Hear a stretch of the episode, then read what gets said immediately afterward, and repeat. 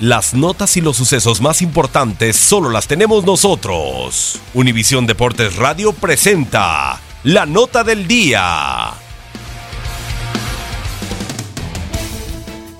La selección nacional comandada de forma interina por el Ricardo el Tuca Ferretti llegó al clásico de CONCACAF tras la goleada de 4 por 1 ante Uruguay. Sin embargo, ante los norteamericanos no se pudo cortar la mala racha y sumaron cuatro partidos sin victoria. Si contamos las derrotas del Mundial de 3 por 0 frente a Suecia y 2 por 0 frente a Brasil, algo que no sucedía desde el 2001.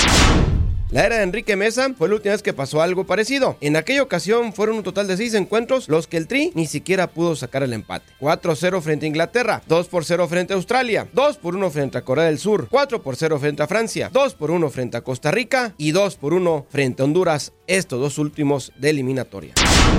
La selección mexicana ya ha vivido otras rachas similares. La primera comenzó después del Mundial de Corea-Japón 2002. Si contamos el empate frente a Italia y luego la derrota frente a Estados Unidos que eliminó al tricolor en aquella ocasión en octavos de final 2 por 0. En los dos compromisos iniciales en la era de la Volpe, México cayó 1 por 0 ante Argentina y luego igualó 0 por 0 con Colombia. La racha la rompió contra Bolivia 2 por 0, pero cuatro partidos no son la peor racha que el Tri ha tenido sin conocer la victoria. En 2015, bajo el mando de Miguel El Piojo Herrera, el conjunto nacional ligó 7 partidos sin ganar, aunque solo cayó en dos ocasiones. Univisión Deportes Radio presentó la nota del día.